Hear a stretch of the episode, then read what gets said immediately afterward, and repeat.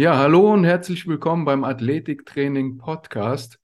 Heute habe ich mir Professor äh, Felder eingeladen, Hanno Felder. Und zwar ist er am Olympiastützpunkt des Saarlandes lokalisiert. Und da ich ja heute jemanden aus der Wissenschaft da habe, bin ich besonders aufgeregt, weil da habe ich immer sehr viel Freude daran. Und ich denke, das wird auch euch da draußen sehr viel Mehrwert geben. Aber wie immer, Professor Felder, bitte einmal selber vorstellen. Ja, vielen Dank. Also zuerst einmal, äh, ich komme aus einer Generation, äh, da gab es fast noch keine Computer, erst recht keine Podcasts. Also für mich ist das in dem Augenblick was ganz Neues. Ja, wie kann ich mich vorstellen? Äh, ich äh, stelle einfach mal mein Umfeld vor, was mich doch sehr stark trägt. Ich habe eine wunderbare Frau, ich habe zwei wunderbare Kinder, ich habe einen wunderbaren Enkel und ich habe auch noch einen 98-jährigen Vater. Äh, alle haben eine sportliche Vergangenheit oder einen sportlichen Hintergrund. Das heißt, ich kann mich zwischen vier Generationen Sport hin und her bewegen. Ja, das auch. Ja, ja, das genieße ich auch. Also Sport ist immer Thema.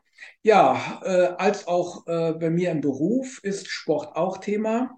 Ich arbeite am Olympiastützpunkt Rheinland-Pfalz Saarland in Saarbrücken, bin dort für den Bereich der Leistungsdiagnostik verantwortlich. Ähm, wir haben da, sage ich mal, unterschiedliche Abteilungen, die versuche ich auch alle noch so ein bisschen zu koordinieren, insbesondere auch die Rehabilitation. Das hat auch was mit Training zu tun. Mhm. Ja, und äh, ich versuche auch, sage ich mal, eine akademische Beziehung immer mit äh, zu pflegen.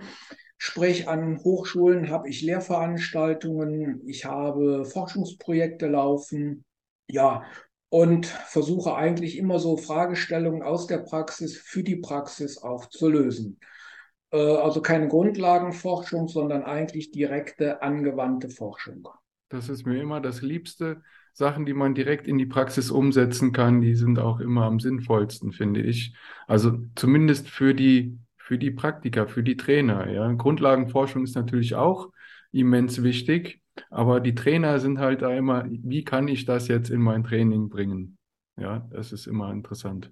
Das ist immer interessant, wobei man natürlich sagen muss, äh, Wissenschaft versucht ja Wissen zu schaffen. Das muss jetzt nicht über, immer direkt über Experimente unter groß angelegten Untersuchungen äh, abgetan werden. Das Erfahrungswissen, was die Trainer haben über Jahre, ist auch ein Wissen, von dem man partizipieren kann. Also wenn man da natürlich so eine gesunde Mischung äh, irgendwo herstellen kann, dann ist das natürlich schön und auch immens wichtig. Also ich finde es immer ähm, nicht nur schade, sondern fast schon fahrlässig, wenn man die Erfahrung der Trainer immer außen vor lässt. Also die haben ja auch, selbst wenn sie es nicht unbedingt dokumentiert haben, riesen empirische Erfahrung. Ja, die haben ja, weiß ich nicht, wie viele Spieler in ihren Händen gehabt und wie viele trainiert und die haben, können da auch aus der Praxis durchaus äh, Aussagen tätigen. Erfahrungswissen ist ganz wichtig. Ganz simples Beispiel, wenn ich Magenprobleme habe und ich trinke einen äh, Kamillentee, dann schaue ich nicht, ob es irgendwelche wissenschaftlichen Studien darüber gibt, sondern das Erfahrungswissen von meiner Mutter und von meiner Oma war, wenn man Magenprobleme hat, trinkt man in dem Augenblick einen Kamillentee. Der tut gut und hilft auch. Also man muss nicht immer alles irgendwo in der Wissenschaft sprechen wir von Evidenzen, von Beweisen, eine mhm. evidenzbasierte Studie haben. Also manchmal hilft auch einfach mal so der ganz normale Erfahrungshintergrund oder auch, auch der Menschenverstand. Also äh, man darf eben nicht nur wissenschaftsgläubig sein. Auf der anderen Seite muss man natürlich auch sagen, im Sport, da tummeln sich natürlich auch schon mal, ja, ich nenne es jetzt mal Paradiesvögel, die auch schon irgendwelche Meinungen mal verbreiten äh, da muss man natürlich schon auch eine gewisse, äh, wie soll ich sagen, Vorsicht walten lassen. Man muss auch da einfach mal schauen, ob das alles dann wirklich äh, so hinhauen kann. Also da braucht man dann vielleicht doch noch mal so ein bisschen Distanz und auch vielleicht mal eine wissenschaftliche Expertise. Da gibt es viele Beispiele, wo viel behauptet wurde, äh, was dann hinterher sich gar nicht so in dem Augenblick direkt rausgestellt hat, dass es wirkt. Also gibt es äh, in beide Richtungen. Also es gibt ja Beispiele, die in diese Richtung Bro Science gehen. Also das haben wir schon immer gemacht, die Meisterlehre, ja. Man hatte da noch keine Studienlage dazu, ja, und dann hat man äh, eine Studienlage dazu gehabt und konnte das dann bestätigen. Genauso gibt es aber, wie Sie schon gesagt haben, in der anderen Richtung Aussagen, die dann widerlegt werden konnten, dass es ein totaler Humbug ist. Ja, dafür ist die Wissenschaft auf jeden Fall eine sehr gute Anlaufstelle, um zu sehen, ist das valide oder ist es nicht valide, was da für Aussagen getätigt werden? Absolut richtig. Und Sportwissenschaft ist ja eigentlich so von der Wissenschaftsdisziplin noch nicht so alt. Also wenn man mal vielleicht gerade so sagt, äh, so in den 20er Jahren letzten Jahrhunderts ging es schon ein bisschen systematisch äh, zu, aber es wurden natürlich immer die Mutterdisziplinen, also jetzt nenne ich einfach mal hier die Medizin, bemüht, um dann mhm. mehr oder weniger so als Randerscheinung zu schauen, wie kann das denn irgendwo auch vielleicht im Sport eine Anwendung finden. So richtig los ging es erst so in den 50er Jahren des letzten Jahrhunderts. Also da nahm die Wissenschaft einfach an Fahrt auf. Nicht? Und heute ist sie eine ganz etablierte Wissenschaft, äh, die zwar auch immer noch aus Mutterdisziplinen sich Anleihen holt, aber auf der anderen Seite auch schon in sich so gefestigt ist, dass es mittlerweile, ich schätze mal, in Deutschland 35 bis 40 sportwissenschaftliche Institute gibt. Das ist schon eine große Zahl. Also das zeigt ja auch so ein bisschen die Bedeutung äh, dieses Bereiches, ja. Aber ich glaube, das rührt noch aus den 70ern, das mit den ganzen Instituten. Da gab es ja mal einen Boom mit Russland, Bulgarien, da wurde dann Wettstreit gehalten, ja, wer mehr Medaillen holt und dann musste Deutschland aufholen gegen die russischen wissenschaftlichen Errungenschaften und dann wurden ganz viele Institute aus dem Boden gestampft, weil wir da mithalten mussten. Und lustigerweise was da an Wissensgewinn in den 70ern und vielleicht noch 80er, 90er Jahren kam, das kommt immer wieder. Also da solche Studien von damals, die werden noch viel bemüht, ja, ähm, werden dann heute wieder als modern verkauft, ja, wo wir eigentlich schon das Wissen seit vielen Jahrzehnten haben. Und ähm, so ja, haben wir immer so einen Kreislauf. Ja, dann kommt die, die Wirtschaft, die bemüht dann irgendwelche neuen Studien, wo ich dann immer denke, ja, das wissen wir schon seit 20 Jahren, dass das wirkt. Ja, oder Trimm-dich-Pfade. Also um jetzt mal was, was äh, ganz Lustiges zu sagen. Man soll rausgehen. Ich habe jetzt wieder neue Trimm-dich-Pfade gesehen. Ist eine Erfindung aus den 70er Jahren. Ja, die Trimm-dich-Pfade. Auch man kann sogar noch weiter zurückgehen. Also wir haben ja im Sport das Prinzip der Progression. Das heißt, man muss immer etwas mehr Gewicht bemühen, damit mhm. der Muskel immer noch einen adäquaten Reiz erfährt. Dieses Prinzip, das war schon äh, im antiken Olympia bekannt. Da gibt es eine Geschichte, dass eben ein Ringer, äh, der jünger war, bitte? Die, die Geschichte mit dem Kalb? Genau, mit dem Kalb. Er hat ein Kalb getragen und irgendwann, nicht das Kalb ist schwerer geworden. Das ist ja nichts anderes als die Progression. Also das war damals schon bekannt und wir reden hier über dann locker äh, zweieinhalbtausend Jahre. Ja. ja, und dass immer wieder mal altbekannte Sachen mehr oder weniger neu, sage ich mal, dargestellt werden, das kennen wir beispielsweise von Aerobic. Also die Zeit vor Aerobic hieß Bewegung mit Musik. äh, und dann hat man einen schönen englischen Begriff da genommen, den hat man eingedeutscht und Richtig. man hat das Gleiche gemacht. Aber wenn in dem Augenblick dadurch mehr Leute im Grunde genommen zum Sport kommen, Nordic Walking, war mhm. auch mal vielleicht ein schnelleres Wandern, dann ist das ja völlig legitim, das ist ja schön. Also insofern sage ich mal, wird es in der Zukunft sicherlich auch immer wieder neue Dinge geben, die altbekannt sind. Ja, sicherlich. Aber um jetzt mal vom Breitensport wieder zurück zum Leistungssport zu finden. Sie betreuen ja auch hauptsächlich Badmintonspieler und auch da den Jugendbereich, wenn ich äh, das richtig sehe. Ja, wir haben in Saarbrücken am Olympiastützpunkt oder da an dem sogenannten Badminton-Bundesstützpunkt die Badminton-Nationalmannschaft, insbesondere der Doppel, also mhm. Herren-Doppel, Damen-Doppel und das Mixed. Ja, das sind die Nationalspieler, die betreuen wir in Saarbrücken unter anderem, ja. Mhm. Wir haben auch die Triathlon-Nationalmannschaft, wir haben auch noch Ringer, wir haben auch noch ein paar Schwimmer, wir haben auch, sage ich mal, noch Leichtathleten. Also wir haben da ein relativ breites Portfolio an Sportarten, die wir da betreuen. Ja, aber Badminton ist sicherlich einer unserer Schwerpunktsportarten, ja.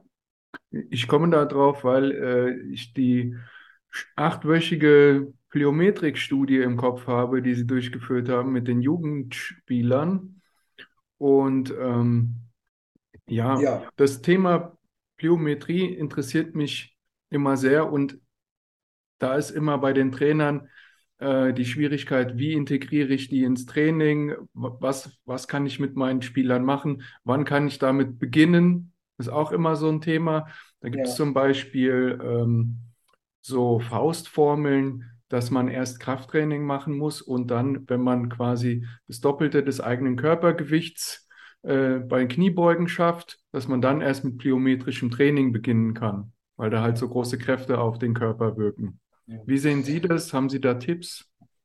Ich muss erst mal sagen, bevor man also sich Gedanken über ein plyometrisches Training macht, mhm. ähm, muss man sich natürlich Gedanken machen, ob diese sogenannte Reaktivität, wir nennen diese Fähigkeit, äh, Reaktivität, reaktives Kraftvermögen, überhaupt in meiner Sportart, die ich betreibe, eine Notwendigkeit hat. Mhm. Also in Sportarten, wo es um schnelle Bewegungen geht, jetzt sage ich mal Sprinten, schnelle Ortsveränderungen, äh, da spielt die Reaktivität eine leistungsbestimmende Rolle.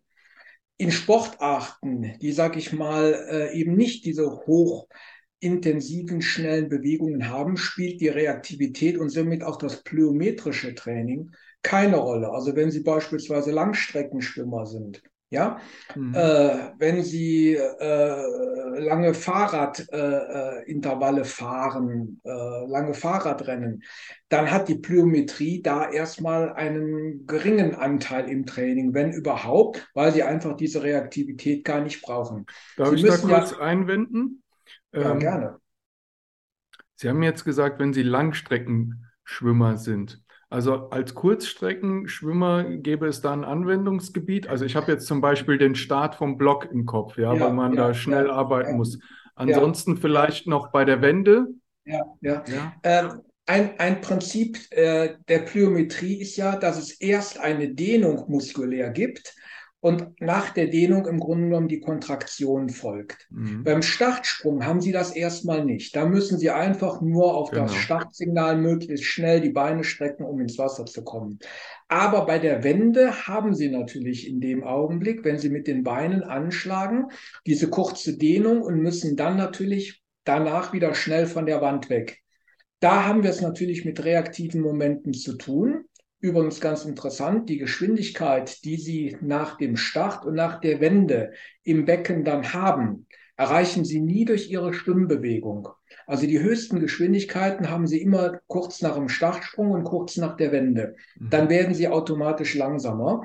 Und da Sie ja nur einmal den Startsprung machen, kommt natürlich der Wende eine, sage ich mal, relativ große Bedeutung zu. Das sieht man ja, dass auf den Kurzbahnen, wo sie alle 25 Meter lang, äh, nach 25 Meter eine Wende machen, eben schnellere Zeiten haben als auf der langen Bahn. Und äh, weil sie eben nach der Wende diese hohen Geschwindigkeiten haben. Und da spielt vielleicht die Plyometrie auch eine Rolle. Aber wenn Sie das mal äh, hochrechnen, dann sind das vielleicht mal bei einem 100 Meter äh, Rennen dreimal plyometrische Einsätze oder reaktive mhm. Einsätze. Mhm. Bei einem Badmintonspiel oder bei einem Sprint haben sie die fast in jeder Sekunde. Also da ist die Bedeutung einfach eine viel höhere. Und damit ist natürlich auch das Beachten im Training eine viel wichtigere Geschichte als jetzt im Schwimmen. Absolut. Aber dennoch habe ich noch eine Frage äh, zum Schwimmen. Und zwar, wenn ich dann die Wände mache, ist ja die Frage, bei dem Dehnungsverkürzungszyklus, habe ich überhaupt ähm, so geringe Kontaktzeiten, ja. dass da überhaupt was auslöst? Ja, ja. Ja, das ist, ja eigentlich viel größer. Ja, ja. Das ist ja auch, sage ich mal, äh, das Mittel, anhand man jetzt etwa diese, diese Reaktivität eben einklassifizieren kann. Wir sagen, etwa unter 200 Millisekunden sollten die Kontaktzeiten sein. Warum 200 Millisekunden? bei der Reaktivität, auch bei der, beim plyometrischen Training, kommt es erstmal zu einer Dehnung des Muskels. Wenn der Muskel gedehnt wird, sendet er einen Impuls an das Rückenmark. Das Rückenmark schaltet diesen Impuls sofort wieder zurück auf die Muskulatur und die Muskulatur zieht sich zusammen. Wir kennen dieses Prinzip vom Arzt wenn er einen Reflex in dem Augenblick bei uns testet. Er haut mit dem Hammer unter die Kniescheibe, mein Bein schwingt nach hinten und die charakteristische Antwort darauf ist, mein Bein schwingt nach vorne. Wir nennen das den sogenannten monosynaptischen Reflex. Und dieser monosynaptische Reflex hat etwa eine Zeit von 200 Millisekunden. Das heißt, wird der Muskel gedehnt, habe ich etwa 200 Millisekunden danach eben jetzt wieder die Kontraktion. Und wenn ich jetzt in diese Reflexaktivität, in diese Reflexkontraktion noch eine willkürliche äh, muskuläre Kontraktion reinlege, habe ich quasi zwei äh, muskuläre Stimuli. Einmal meinen willkürlichen und einmal den über den Reflexbogen. Und dann habe ich in dem Augenblick kurzfristig eine höhere Kraft. Ich kann höher springen, ich kann mich besser abdrücken und kann in dem Augenblick eine einen Richtungswechsel besser vornehmen. Das ist letztendlich das Geheimnis der Plyometrie oder auch eben der Reaktivität. Das heißt, das Kriterium ist einer plyometrisch veranlagt, ist einer reaktiv veranlagt, ist er die Fähigkeit, kann er innerhalb von 200 Millisekunden diesen Reflex nutzbar machen.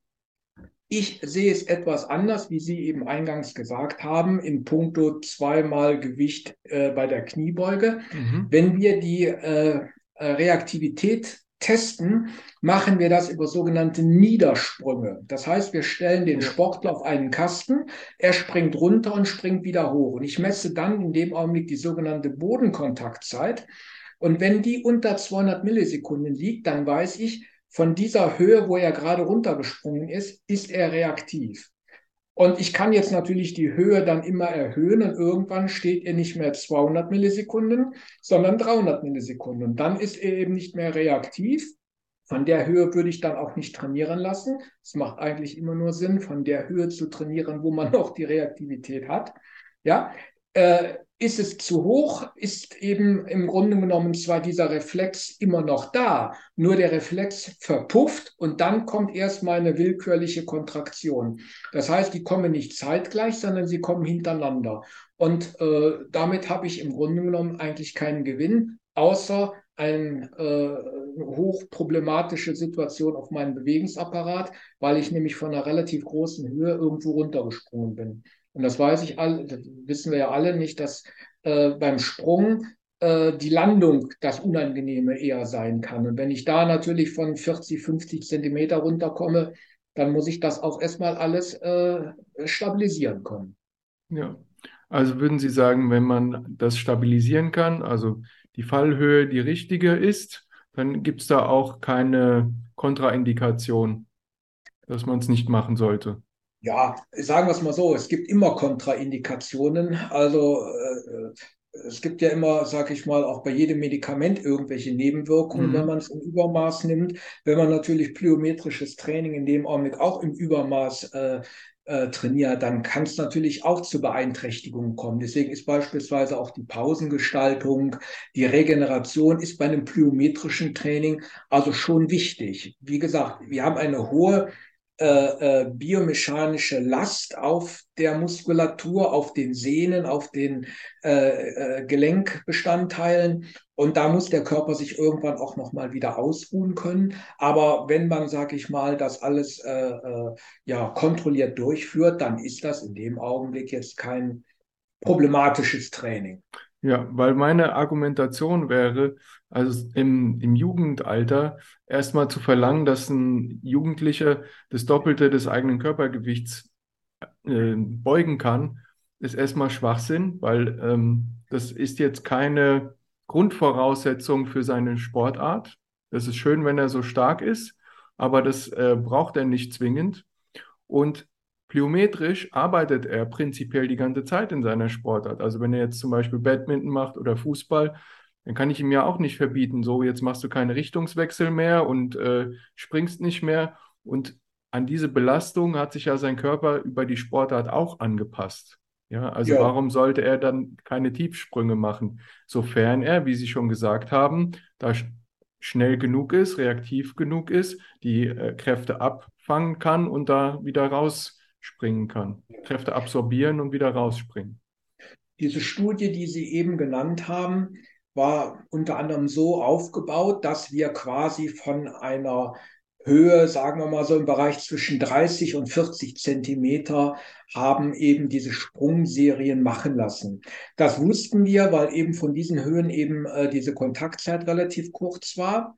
Äh, und dann wurden einfach, sage ich mal, so Intervallsprünge durchgeführt. Danach wurde aber auch eine entsprechend lange und lohnende Pause durchgeführt. Mhm. Jetzt weniger bezogen auf das Herz-Kreislauf-System, sondern auf das neuronale System. Ja, es ist ein Training, was sehr stark äh, auf der neuronalen Ebene wirkt. Ich hatte ja eben schon den Reflex äh, genannt, nicht? Der hat was mit Nerven zu tun. Und äh, die äh, Nerven, die können auch ermüden. Also Nerven übertragen ihre Impulse äh, ja, mittels sogenannter Transmitter, wie wir sie nennen, über, über Synapsen, nicht? Und da kann es auch zu Ermüdungssituationen kommen. Und dann werden diese Nervenimpulse im Grunde genommen nicht mehr so schnell, äh, ja, übermittelt. Das heißt, ich ermüde nerval, was ich übrigens gar nicht so direkt immer merke. Also wenn ich irgendwo ermüde, ist es eher so eine zentrale Ermüdung, aber nicht so eine periphere Ermüdung meiner Nerven. Aber die Nervenimpulse werden dann nicht mehr ganz so schnell geleitet. Das kann man auch in dem Augenblick sehr schön sehen. Ähm, und dann ist natürlich, sage ich mal, für die anschließenden Bewegungen auch die Koordination eben nicht mehr so mhm. gut, weil das ganze System einfach längere Zeit braucht. Und da war ja bei, bei hoch bei hohen Geschwindigkeiten diese Sache durchführen, sind die dann einfach nicht mehr äh, aufrechtzuerhalten. Und dann äh, kann es natürlich irgendwann mal zu äh, äh, Komplikationen kommen. Deswegen äh, sicherlich Pausengestaltung ist da immer eine wichtige Geschichte. Das Kuriose ist manchmal, aber das haben wir manchmal im Krafttraining ja auch, dass die Pausen dann länger sind als die eigentliche Belastung. Ja. ja? Aber das ist einfach so vom Körper, da werden wir auch nichts dran ändern. Also Pausen äh, lassen sich auch irgendwo nicht so richtig immer verkürzen oder trainieren. Die Regeneration vielleicht, aber die Pausen, die brauchen wir irgendwo. Ja, die Transmitter, die da ermüdet sind, die müssen letztendlich wieder zurückgepumpt werden. Das dauert etwas und erst wenn die da wieder alle äh, äh zurückgepumpt sind, wenn sie da wieder in den Bläschen drin sitzen, dann kann das in dem Augenblick wieder weitergehen. Ja, da muss man tatsächlich aufpassen, dass das Volumen nicht zu hoch wird, dass da zentralnervös nicht zu viel Ermüdung akkumuliert wird, weil man ja auch noch das eigene Training, das normale Mannschaftstraining oder Individualtraining auch noch durchführen muss. Und da muss man eine gute ähm, Trainingssteuerung haben, ja, und gut auf den Athleten auch hören, was er einem rückmeldet. Das ist auch eine ganz wichtige Geschichte, was Sie gerade gesagt haben. Äh, bestimmte Dinge lassen sich auch erstmal wissenschaftlich nicht bestimmen. Das heißt, äh, beispielsweise, wie stark ist einer ermüdet, ist sehr schwer im Grunde genommen auch wissenschaftlich in den Griff zu kriegen. Aber man kann ihn ja einfach fragen. Das ja. ist das Simpelste und wahrscheinlich sogar noch das Beste. Das heißt, ich kann das nur unterstreichen, was Sie gesagt haben. Da muss man einfach auch mal fragen. Sag mal, wie fühlst du dich? Ja? Und dann kriegt man schon eigentlich die richtige Antwort. Und dann kann man eben sagen, wir können noch eine Serie vielleicht machen. Oder wir sagen, das war's dann mal für heute übermorgen machen wir weiter. Ja, zentralnervöse Ermüdung. Ähm, da gibt es auch einige Trainer, die dann so Readiness-Tests zum Beispiel vor dem Training machen mit ihren Athleten. Ja. Zum Beispiel so, ja. so Hanteln drücken lassen, ja, um zu schauen, wie war da die, die Kraft bei den letzten Einheiten, wie ist die heute an dem, an dem Tag. Ist es zu empfehlen, sowas? Also da habe ich jetzt im Einzelnen keine Erfahrungen mit. Mhm. Sie müssen immer nur eins wissen. Also der Mensch ist ein biologisches System und biologische Systeme haben immer eine Streuung. Das heißt, da gibt es nicht in dem Augenblick einen exakten Punkt, sondern im Grunde genommen streuen wir um diesen Punkt mal ins Positive, mal ins Negative. Da gibt es wieder ganz viele Faktoren, die das beeinflussen. Also das fängt schon vom Schlaf an, das fängt dann schon in dem Augenblick von der Vorbewegung an. Also da gibt es sehr viele äh, Parameter, die da Einfluss nehmen. ob jetzt ein Handel, eine Handelbewegung da ein Indikator ist, ob man in dem Augenblick ermüdet oder nicht ermüdet ist, kann ich im Augenblick nicht beurteilen. Mhm. Wir haben ein verlässliches Verfahren. Es gibt ein verlässliches Verfahren, äh, wo man im Grunde genommen die muskuläre, die neuromuskuläre Ermüdung relativ eindeutig mitbestimmen kann. Ähm, das ist das Verfahren der, der Elektromyographie, EM. Mhm. Wir kennen das alle vom Herzen, dann nennen wir das EKG, Elektrokardiographie. Das kann man auf den Muskel auch anwenden. Man hat dann ein sogenanntes EMG. Ähm, das ist also nichts anderes als ein hochkomprimiertes EKG. Und dieses EMG, dieses Elektromyogramm ist nichts anderes als ein Abbild des einfließenden Stromes in den Muskel. Nicht? Und dieser Strom im weitesten Sinne kommt ja aus dem Rückenmark oder vom Gehirn. Und diesen Strom, diesen einfließenden Strom, den kann man jetzt durch verschiedene mathematische Verfahren Spektralanalysen analysieren und bekommt dann ein sogenanntes Spektrum raus. Das heißt, ich kann sagen, in dem einfließenden Strom habe ich viele Entladungsfrequenzen im Bereich von 30 bis 60 Hertz. Mhm. Ja, das heißt, Hertz bedeutet, da wechselt der Strom von Plus in Minus. Unsere Steckdosen, die wir alle äh, zu Hause haben, die haben 50 Hertz, also dieser Wechselstrom wechselt in der Sekunde 50 mal das Vorzeichen. Das ist beim menschlichen Körper ähnlich. So, und wenn man jetzt ermüdet, dann kommt es zu einer Veränderung dieser Entladungsfrequenzen. Was ich eben schon mal sagte, die Synapsen können nicht mehr so schnell ein Aktionspotenzial leiten. Das heißt, diese Frequenzen nehmen ab. Und das kann ich sichtbar machen. Das heißt, die Kurven verändern sich und dann sage ich, jetzt ist er neuromuskulär ermüdet. Und wenn ich das dann kurioserweise den Sportlern sage, jetzt bist du neuromuskulär ermüdet, kommt immer die Standardantwort, nee, ich fühle ja nichts. Hm. Aber das, was ich eben sagte, man kann es auch schlecht fühlen, weil es eben sehr peripher ist. Aber wenn man dann mal eben einen Krafttest macht, dann stellt man auch plötzlich fest, er ist einfach nicht mehr so stark. Und das ist dann auch wieder die Folge eben dieser Ermüdung, ja. Es gab andere Versuche, mal Ermüdung auch vor einem Training festzustellen. Ganz simples Verfahren. Das war die sogenannte Flimmer-Verschmelzfrequenz. Das äh, habe ich noch nie gehört. Ja, das ist ein relativ simples Verfahren. Das haben Sie indirekt auch schon mal erlebt. Und zwar, Sie sehen einfach einen roten Punkt, der blinkt. Mhm. Und wenn man jetzt in dem Augenblick äh, das Blinken des roten Punktes erhöht, der blinkt schneller, sehen Sie irgendwann nur noch eine rote leuchtende Lampe, aber nicht mehr, dass die blinkt. Mhm. So, und das scheint auch etwas mit der zentralen nervösen Ermüdung zu tun haben. Je ermüdeter Sie sind, desto eher äh, sehen Sie eine, äh, ein rotes Licht, was eben nicht mehr blinkt. Wenn Sie noch frischer sind, dann sehen Sie doch immer noch äh, das Licht irgendwo blinken. Aber da kommen natürlich auch wieder andere Sachen mit rein. Das ist nicht nur zentralnervös, das hat auch wieder was mit ihren Augen zu tun. Und von der Ermüdung der Augen auf die Ermüdung der Beine zu schließen, ist auch wieder etwas komplexer ja. und schwieriger und vielleicht auch mit Fragezeichen zu versehen. Also kurzum, es ist schwer, direkt irgendwo etwas über Ermüdung ja zu messen. Und dann muss man einfach vielleicht einfach mal fragen, ja. Ja, da spielt dann aber auch die Erfahrung des Athleten mit ein. Ja, ja. Und sicherlich auch so ein bisschen die Kenntnis äh, des Trainers, nicht? Der Trainer mhm.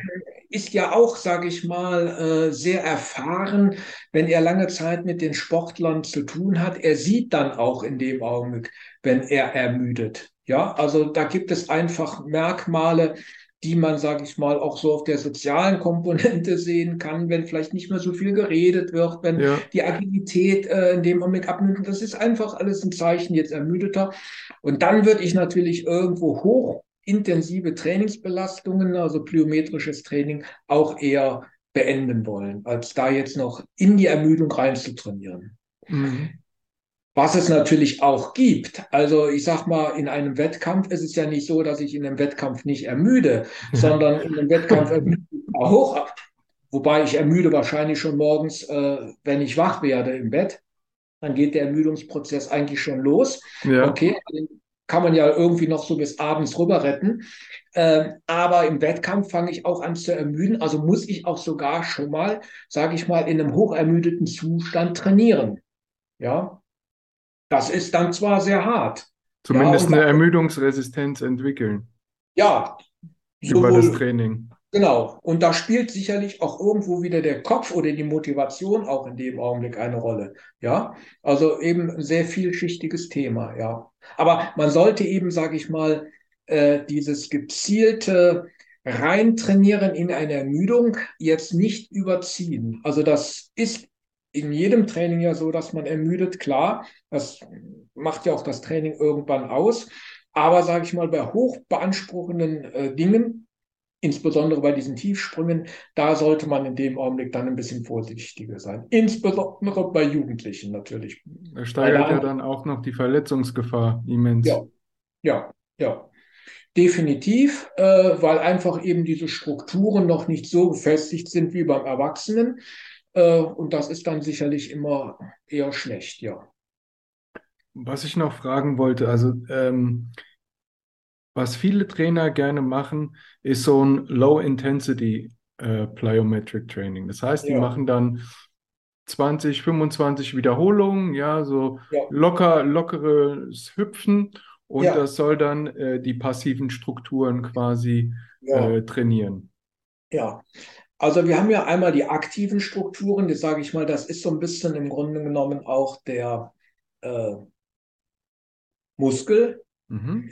Dann haben wir noch die passiven Strukturen, also das ist der ganze Sehnenapparat, der ganze Bandapparat, die Faszien, ja. Und da muss man natürlich auch schauen, ob diese anderen Gewebe quasi auf die gleichen Reize reagieren wie der Muskel. Und wenn ja, wahrscheinlich aber in anderen Zeitintervallen. Mhm. Also ich mache ein Beispiel. Sie können einen Muskel innerhalb von sechs Wochen, je nachdem, um 10 bis 20 Prozent auftrainieren. Das ist Mhm. keine Hexerei, das ist in dem Augenblick Standard. Die Frage ist nur, ob Sie die Sehne, die ja die Kraft auf den Knochen überträgt, im gleichen Zeitraum, um den gleichen Betrag im Grunde genommen auch kräftigen können. Nein. Nämlich nicht. Sehen Sie, und jetzt haben die zwei Dinge, die eigentlich nicht zueinander passen. Sie haben irgendwo einen starken Motor, aber der starke Motor kann eigentlich die Kraft nicht auf die Reifen übertragen, weil beispielsweise die Kardanwelle zu schwach ist, sprich Mhm. die Sehne. Und dann laufen wir natürlich Gefahr, wenn der Muskel sehr stark und sehr schnell stark wird, aber die Sehne nicht, dass es dann zu Sehnenkomplikationen kommt. Ja, das heißt also, dieser ganze Prozess, der ist, sage ich mal, zeitlich sehr, wir nennen das dann heterogen. Ja, Mhm. das heißt, äh, man kann nicht mit in einem Zeitintervall alles gleichmäßig konstant trainieren. Ja, das ist absolut richtig. Da beim Muskel ist auch ein ganz anderer äh, Nährstoffaustausch, ja, weil da viel mehr Kapillarisierung im Muskel ist und so weiter. Ja. Aber Ja. was, was die Trainer halt wirklich sagen und postulieren, ist ja, ich mache in, in dieser Trainingseinheit bewusst keine Tiefsprünge, also keine intensiven in, Ja, ja, plyometrisches Training, Ja. sondern so ein extensives, Ja. um die passiven. Strukturen zu verbessern, um halt diese Und- Elastizität der passiven Strukturen zu verbessern. ja, wobei man sagen muss, also wenn eine Sehne sehr elastisch ist und Mhm. nicht sehr steif und der Muskel zieht an der elastischen Sehne, dann zieht der die nur etwas in die Länge, Ja. aber die Sehne, sage ich mal, ist wie ein Gummiband, die überträgt die Kraft nicht. Auf der anderen Seite, wenn eine, Sie eine Sehne sehr rigide ist, also sehr steif ist und dann zieht der Muskel drauf, laufen wir Gefahr, dass sie reißt. Mhm. Also Sehnenrisse äh, können dann die Folge sein. Das können wir übrigens auch messen, das muss ich dabei sagen. Und was Sie eben gesagt haben, dieses Low-Impact-Sprungtraining ist gleichzeitig auch ein Training, was, sage ich mal, auf die Sehne wirkt. Ja, das heißt also, es wirkt nicht nur auf den Muskel, sondern wirkt auch auf die Sehne, in dem Sinne, dass die Sehne eigentlich hier einen adäquaten Reiz erfährt, um dadurch auch letztendlich sich an dieses Training anzupassen. Also man kennt heute definitiv auch Trainingsbelastungen für die Sehnen. Und das ist, was Sie gerade auch gesagt haben, das wäre jetzt auch schon so eine Trainingsbelastung für die Sehne und damit wäre es eigentlich eine günstige Situation, ja. Man muss nicht immer hoch irgendwo runterspringen, man muss nicht immer sehr hoch hüpfen, sondern manchmal reichen auch diese kleinen Sprünge auch aus. Würden Sie das in Kombination machen, in der gleichen Einheit, oder würden Sie dieses Ja. Trainingsform, ja? Ja, würde ich, würde ich in der gleichen Einheit machen. Jetzt ist immer so die Frage, macht man es hinterher, macht man es vorher? Wenn man es vorher macht, würde es sogar eine Form des Aufwärms? Mhm. darstellen. Ja. Macht man es hinterher, ist es so ein bisschen der Ausklang. Da kann ich jetzt wenig zu sagen. Also ich denke, das sollte der Trainer irgendwo mal gucken, wie er das äh, in dem Augenblick positionieren will. Ja. Ja, also wenn es vorher äh, ins Training gebaut wird, dann würde sich wahrscheinlich verbieten, das sehr äh, hochvolumig zu machen, weil dann die Ja. Ermüdung einfach Ja. zu groß wird und man Ja. relativ ausgeruht in das andere. Training gehen muss. Ja, ja. Ich meine, generell bei dieser Trainingsform, Tiefsprünge, ob die jetzt von 30 Zentimeter oder 20 Zentimeter sind, in Intervallen, ich mache 20, 30 Sprünge hintereinander, ich mache hinterher eine Pause. Das ist alles richtig. Das Aufwärmen vor dem Training hat eine ganz hohe Bedeutung. Nämlich ein Muskel äh, kann durch zwei Dinge kaputt gehen. Ein Muskel kann einmal dadurch kaputt gehen, indem ich ihn extrem auseinanderziehe. Ich mache einen Muskel ganz lang, irgendwann reißt ihn der Muskel. Irgendwann reißt ihn das Gummiband, wenn Sie da nur lang genug dran ziehen. Bei vielen Muskeln kommen Sie gar nicht in solche Längen rein, wo ein Muskel von selber reißen kann. Sie können sich zwar dehnen, aber Sie machen den Muskel jetzt nicht so extrem lang, dass er dadurch reißt. Also muss es im Grunde genommen einen anderen Mechanismus geben, warum ein Muskel reizt. Und zwar, das ist die Geschwindigkeit, mit der er plötzlich angespannt wird. Ja, das heißt, Sie müssen an einem kalten Gummiband nur schnell genug dran ziehen, dann reißt Ihnen das, obwohl Sie es jetzt nicht auf 1,50 Meter lang gezogen haben. Und beim Mhm. Muskel ist genau das das Gleiche. Und diese Eigenschaft, die können Sie nur durch Wärme im Grunde genommen verbessern. Das heißt also, wenn das Gummiband wärmer ist, dann reißt es eben nicht so schnell auf den Zug. Wenn der Muskel warm ist, dann reißt er eben nicht so schnell eben auf diese Sprungbewegung. Deswegen ist eben das Aufwärmen eine relativ wichtige Geschichte, insbesondere bei diesen hochbeanspruchenden Trainingsformen. Und da reicht es dann eben nicht aus, dass ich mal eben fünf Minuten ein bisschen in der Halle äh, oder auf dem Platz rumlaufe. Mhm. Also da ist das Aufwärmen ein ganz elementarer Bestandteil des Trainings. Also nicht nur so tralala und macht mal selber so ein bisschen und dehnt euch noch was. Nee, also ich muss schon ein bisschen körperliche Aktivität haben, damit der Muskel sich definitiv aufwärmt. Ja, also ist eine ganz wichtige Sache auf jeden Fall, die Sie da ansprechen. Ähm, es gibt ja auch mittlerweile einige Coaches, die ganze Protokolle haben, um äh, die Sehnen gesund zu halten. Ein wichtiger Teil davon ist meistens äh, ein statisch, statisches Krafttraining für die Sehnen, ja, in gewissen Gelenkswinkeln. Ähm, würden Sie das dann auch zum Beispiel für die Sprunggelenke empfehlen, damit die, die Sehnen da gesund bleiben? Ja, es, es kommt natürlich immer drauf an, also ein Sehnentraining jetzt explizit bei Jugendlichen durchzuführen. Ich weiß nicht, ob das schon notwendig ist. Also äh, der Jugendliche hat ja schon im Gegensatz zu dem Erwachsenen äh, ein hohes Bewegungspotenzial, was er so täglich auch äh, dann einbringt. Ja, wobei Äh, das Patellasehnenspitzsyndrom zum Beispiel, das tritt äh, vorwiegend unter Jugendlichen auf. Ja, ja. Dem könnte Ja. man ja ein Stück weit entgegenwirken mit solchen Protokollen. Ja, also dann würde ich sagen, dann wäre das sicherlich da eine Geschichte. Nur so ein Patellaspitzensyndrom, das äh, tritt jetzt ja auch nicht beim Alltagsmotoriker Nee, oder nee. wie auch immer aus, sondern, Ja. sage ich mal, da ist schon mal äh, häufiger schon mal in die Kniebeuge reingegangen mit relativ großem Druck dann drauf, klar.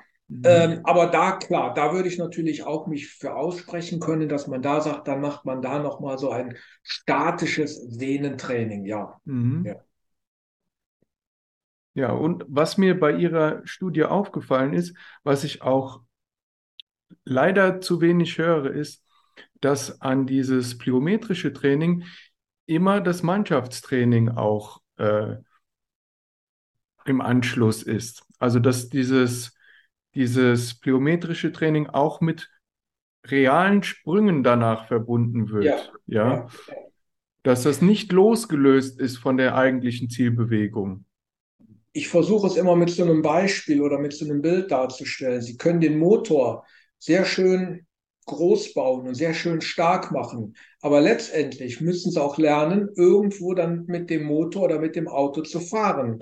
Was nützt Ihnen denn ein starker Motor, wenn Sie nicht mit dem Motor fahren können? Also wenn Sie kein Formel-1-Auto äh, fahren können, äh, nützt ihnen das ja nichts. Also müssen sie natürlich, wenn sie jetzt ihren Motor, sage ich mal, Bewegungsapparat gestärkt haben, auch noch, sage ich mal, so trainieren, dass sie einfach diese Kraft auch irgendwo umsetzen können. Und das ist genau, was Sie sagen. Man sollte sicherlich nach dem Training äh, auch noch die ganze Koordination mit berücksichtigen, sprich, dass man dann einfach mal in einem Spiel oder in anderen Übungen versucht, das auch irgendwo, ja, im wahrsten Sinne des Wortes auf den Boden zu bringen. Sonst habe ich nur trainiert, aber ich kann es nicht anwenden. Also die Anwendung spielt natürlich auch eine wichtige Rolle. Gar keine Frage. Ja, und das ist etwas, das finde ich viel zu wenig Beachtung findet. Ja, also da, das äh, ist mir etwas, was mir sehr gut gefallen hat äh, bei Ihrem Vortrag, weil es wird immer wieder vergessen, Sprinten ist ein Skill, Springen ist ein Skill, diese motorischen äh, Dinge, die sind alle erlernbar und müssen auch immer wieder geschult werden. Ja, das ist eine Technik, die damit verbunden ist. Auch Springen hat eine richtige Technik. Sind wir beim Volleyball oder Basketball oder sonst irgendwas. Ich muss lernen, wie ich die Kräfte übertrage, wie ich richtig abbremse und dann diese, diese äh, diesen Schwung mitnehmen kann in einen Sprung. Also es muss alles erlernt werden. gibt ja immer so den Satz, mh, Fahrradfahren und Schwimmen und Balancieren, das verlernt man nicht. Also was man einmal motorisch gelernt hat, das ist immer drin. Ja, aber eben nicht mehr in der Qualität zu 100 Prozent, die man mal hatte. So, das heißt also, wenn Sie sich nach 25 Jahren auf ein Fahrrad setzen, dann haben Sie noch, sage ich mal, so ein paar Erinnerungen. Da werden Sie das auch wieder schnell wieder lernen, ja. Aber Sie haben es in dem Augenblick in Teilen vergessen, ja, oder motorisch nicht mehr abrufbar gestaltet. Das ist immer so die Mhm. Frage. Ist es vergessen oder kommt man nur gerade nicht äh, an die Information ran? Ist es wirklich weg oder liegt es irgendwo und ich finde es einfach im Gehirn nicht, nicht? Ja, Äh, und sage ich mal, die Frage ist natürlich gerade bei so hochkomplexen Sportarten, jetzt wie bei unseren Badmintonspielern, mhm. ähm, da kann es auch eben sein, dass man keine 25 Jahre warten muss, damit irgendwas vergessen ist. Das kann dann schon mal auch äh, in einem kürzeren Zeitintervall sein. Deswegen immer wieder üben, immer wieder üben. Gar keine Frage. Ja, Dieses berühmte, ich fühl, es fühlt sich noch rostig an. Das, ja, das gibt es ja da auch immer. Auch besonders nach so Urlaubsphasen. Ja, also die ja, ersten Einheiten sind dann immer noch, hm, fühlt sich, fühlt sich nicht geschmeidig an. Man kann die Techniken nicht in der gewohnten Geschwindigkeit abrufen wie sonst. Ja, man ja, ist noch zu sehr verkopft. Ja, ja, ja, und normalerweise geht dem Athleten das ja in Fleisch und Blut über. Er denkt überhaupt nicht mehr über die Technik nach. Ja, ja. aber nach solchen Phasen ist man noch mehr, sage ich jetzt mal, im Kopf drin als sonst. Absolut richtig, wo Sie gerade sagten, ja, wenn die Sportler mal drei, vier Wochen in Urlaub gehen, dann ist immer so die Frage, wenn sie jetzt im Urlaub noch ein bisschen machen, dann ist es ja wieder nicht so ein richtiger Urlaub, dann sind sie ja immer Ja, noch am. ne? Schwierige Sache. Man gibt natürlich dann so ein paar Minimalprogramme, aber man hat dann in dem Augenblick auch Möglichkeiten, es auch mental ein bisschen im Urlaub gedanklich zu trainieren. Also das mentale Training ist ja auch immer noch eine Möglichkeit, auch die Koordination äh, nicht so schnell zu verlieren, sondern etwas beizubehalten. Aber es kommt immer noch natürlich auf die Sportart an. Nicht? Also das mentale Training in bestimmten Sportarten, in bestimmten technomotorischen Sportarten hat einen höheren Impact als jetzt, sage ich mal, im äh, Open Water Schwimmen über 20 Kilometer. Ja, ja, wo, wobei selbst die immer sagen, ich muss da erstmal die ersten fünf Kilometer mich da einschwimmen, damit ich eine gute Wasserlage habe. Absolut richtig. Das, sage ich mal, äh, ist eine hochkomplexe Situation. Also ist was ganz anderes als das Bahnenschwimmen. Auch so die Randbedingungen, sie sind direkt auf Tuchfühlung oder auf Badehosen oder äh, Badeanzugfühlung, ja. Also das kriegt man ja sogar so als Zuschauer gar nicht so mit, was da unter Wasser alles noch abgeht, ja. Mhm. Äh, und ja, das ist sicherlich eine ganz andere Nummer noch, ja. Ja, also bislang haben wir auf jeden Fall sehr viele gute Tipps gehört und auch sehr viele Sachen, die man auch als Trainer unbedingt beachten sollte. Was mich jetzt noch interessiert, abseits vom plyometrischen Training, ist das Krafttraining im Kindes- und Jugendalter. Das ist auch so ein Thema, das immer ja kontrovers diskutiert wird. Sollte man es machen, sollte man es nicht machen? Wie sollte es in das Training eingebunden werden? Wie viel? Was ist die richtige Dosis? Also da gibt es viele Meinungen. Was würden Sie dazu sagen? Ja. Es ist ein schwieriges Thema. Es kommt natürlich da wieder auf die Sportart an. Es gibt Sportarten, da haben sie ihren Leistungshöhepunkt, sage ich mal, im Alter zwischen 16 und 18, 20. Also jetzt rede ich mal vom weiblichen Turnen. Mhm. So, wenn Sie natürlich mit äh, zwölf Jahren erst anfangen zu turnen, werden Sie nie in dieses Leistungsspektrum reinkommen. Rhythmische Sportgymnastik. Da haben wir zum Teil fünf, sechs, siebenjährige Mädchen, die eigentlich schon in Anführungsstriche anfangen, in puncto Kraft etwas zu trainieren, weil der Höhepunkt bei denen zwischen 14 und 15 liegt. Dann gibt es Sportarten wie zum Beispiel Rudern. Da können Sie locker noch mit 28, 30 Jahren äh, Spitzenleistung erbringen. Da brauchen Sie nicht mit sechs Jahren schon in irgendeiner Art und Weise Richtung Krafttraining zu denken. Also man muss immer schauen, welche Sportart hinten irgendwo dann rauskommt, nicht? Und das ist eben sehr heterogen. Man hat lange Jahre gebraucht, um die Erkenntnis zu bekommen, ähm, dass ein Krafttraining im Kindes- und Jugendalter, ich beziehe mich jetzt eher mal so auf das Jugendalter, mhm. auch definitiv schon einen Effekt hat. Also äh, wir wissen ja alle, dass ein Krafttraining auch auf der hormonellen Ebene irgendwo äh, angesiedelt ist. Also mhm. bestimmte Hormone sind in dem Augenblick äh, ja notwendig, damit es eben zu einem äh, Muskelwachstum in dem Augenblick kommt. Wenn diese Hormone noch nicht in einer bestimmten Konzentration vorkommen, dann ist natürlich irgendwo das Muskeltraining auch eben nicht so möglich.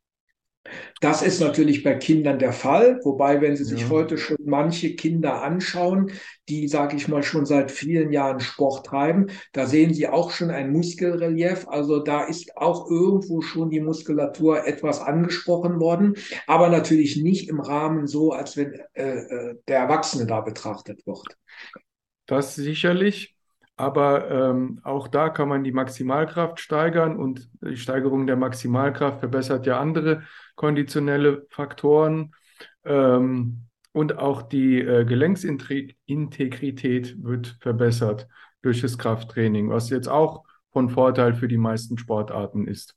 Absolut richtig. Und was wir auch immer beobachten und wo wir auch immer in Saarbrücken einen Fokus drauf legen, ist die Rückengesundheit. Nicht? Ja, Rücken ist ja ein großes, großes Thema. Thema. Mhm. Äh, je nach Untersuchung haben 98 bis 99,9 Prozent der Erwachsenen irgendwann mal Rückenprobleme gehabt oder haben die. Ähm, da kann sich manchmal kaum einer von äh, ausnehmen. Äh, aber die Dinge gehen ja, sage ich mal, nicht nur im Alter von 45 45 los, sondern die Ursachen können früher liegen.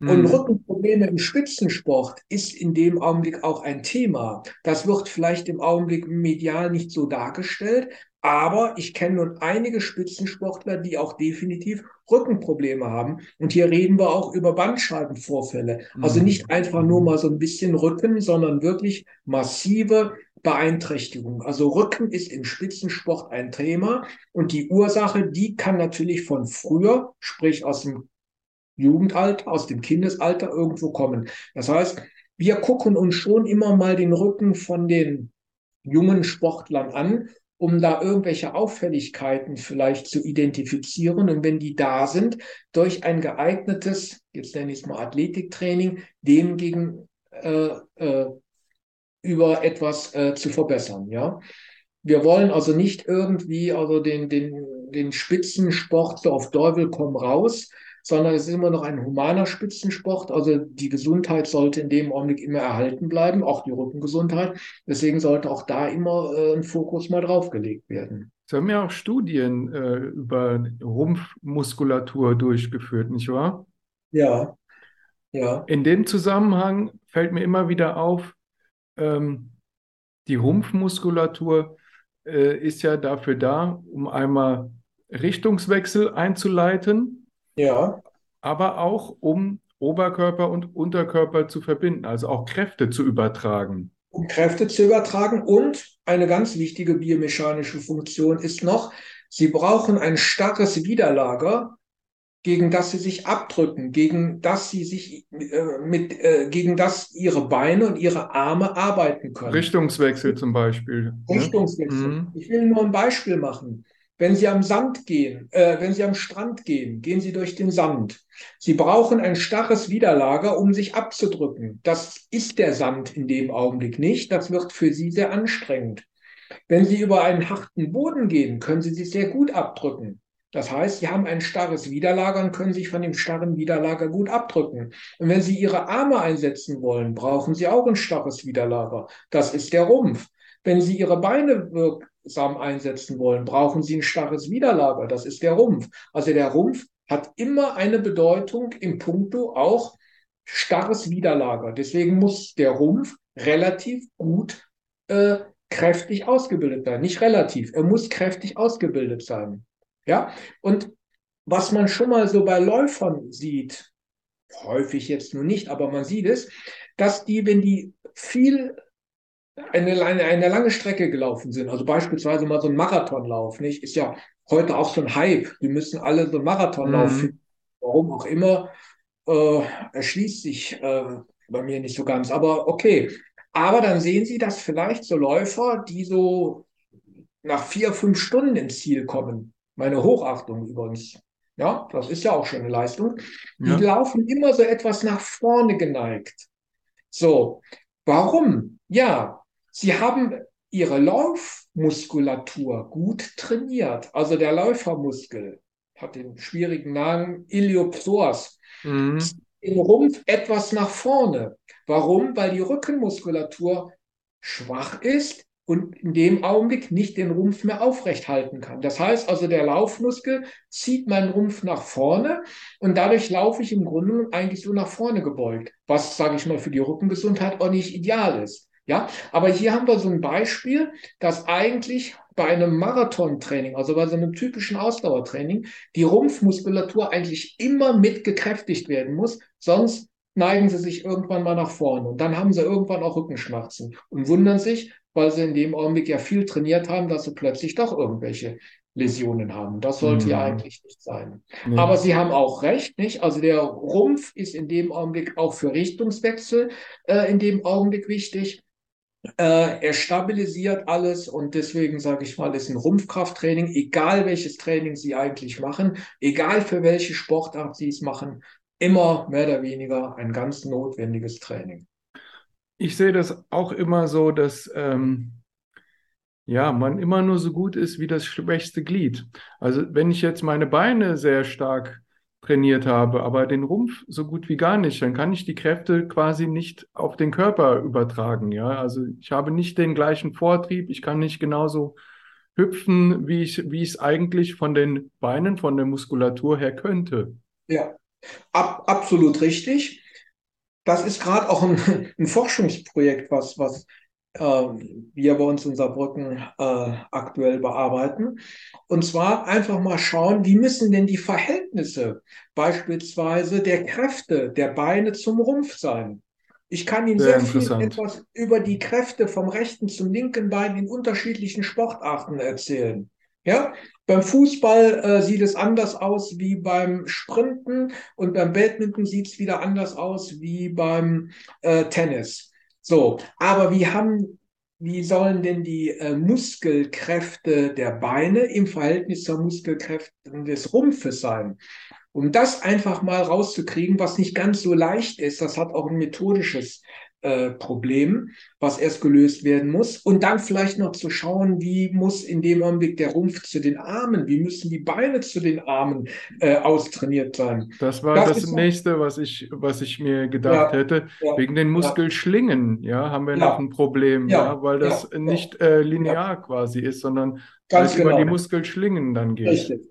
Ganz genau. Und was Sie selber, was Sie eben auch gesagt haben, nicht? Also das schwächste Glied in der Kette ist immer der limitierende Faktor. Das heißt also, wenn wir da, sage ich mal, ein schwaches Glied haben, wenn also hier irgendwo die Bauchmuskulatur zu schwach ist, dann ist das eben der limitierende Faktor. Da können meine Arme und können, können meine Beine unheimlich gut austrainiert sein. Aber dann habe ich einfach hier einen Schwachpunkt und darf mich nicht wundern, wenn das dann irgendwelche Komplikationen geben kann. Aber jetzt zu sagen, der Bauch muss so stark sein im Vergleich zu den starken Armen oder den Beinen, das können wir im Augenblick noch nicht. Also da mhm. bedarf es noch also äh, einer hoch ausgefeilten Methodik, um das im Grunde genommen äh, ja rauszubekommen.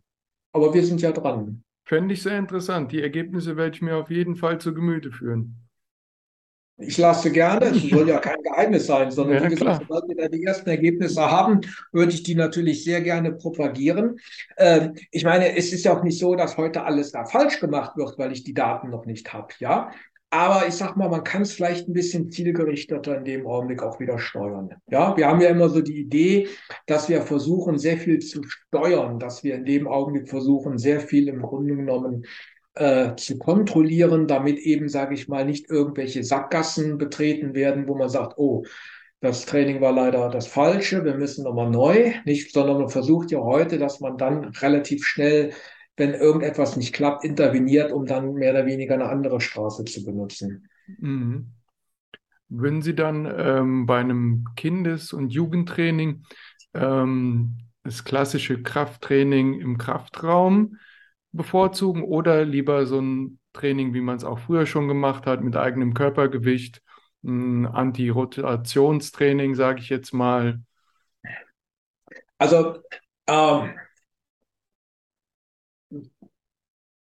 einem Kind muss Bewegung Spaß machen. Mm, und sowas macht den Kindern meistens nicht Spaß, ja. Ja, wir hatten sogar schon mal ein Projekt gehabt, kurioserweise, Krafttrainingsgeräte für Kinder zu entwickeln, mhm. die, sage ich mal, eben nicht so nüchtern aussahen wie die Geräte äh, anhand, äh, die, auf denen die, die Erwachsenen jetzt trainieren, sondern da war dann eine Mickey Maus drauf und so weiter und so fort. Das wurde aber irgendwann auch nicht angenommen. Also das waren wirklich einfach Dinge, wo man sagt, damit kann man auch ein Kind nicht motivieren. Das heißt also, wenn, sage ich mal, das Ganze noch in einem Spiel verpackt wird und man muss da schon mal das Körpergewicht in dem Augenblick tragen, nicht? Dann ist das so vielleicht eine äh, erste Einstiegsübung. Man kann ja später auch wirklich mal mit kleinen Zusatzlasten, ob das jetzt wirklich Handelstangen oder Scheiben sein müssen, ist eine andere Frage. Äh, das kann auch mal eine Wasserflasche sein oder eine, ein Kuscheltier, was ein bisschen äh, schwerer ist und so weiter und so fort. Nicht? Kann man das auch so ein bisschen spielerisch reinbringen. Jugendliche, das ist schon was anderes. Ne? Die kann man natürlich an das Gerät ranführen und da kann man natürlich auch einfache Übungen machen. Für beide Altersgruppen habe ich immer gerne, wenn der Rücken noch irgendwo etwas entlastet ist. Das heißt also mhm. bei Kindern sowieso, also wenn man da was für die Arme oder Beine macht, dann immer im Sitzen, dass der Rücken entlastet ist. Bei Jugendlichen, okay, da kann man das auch schon mal so im Stehen machen, das ist auch möglich, klar. Äh, aber trotzdem, da muss man natürlich immens auf die richtige Bewegungsausführung achten.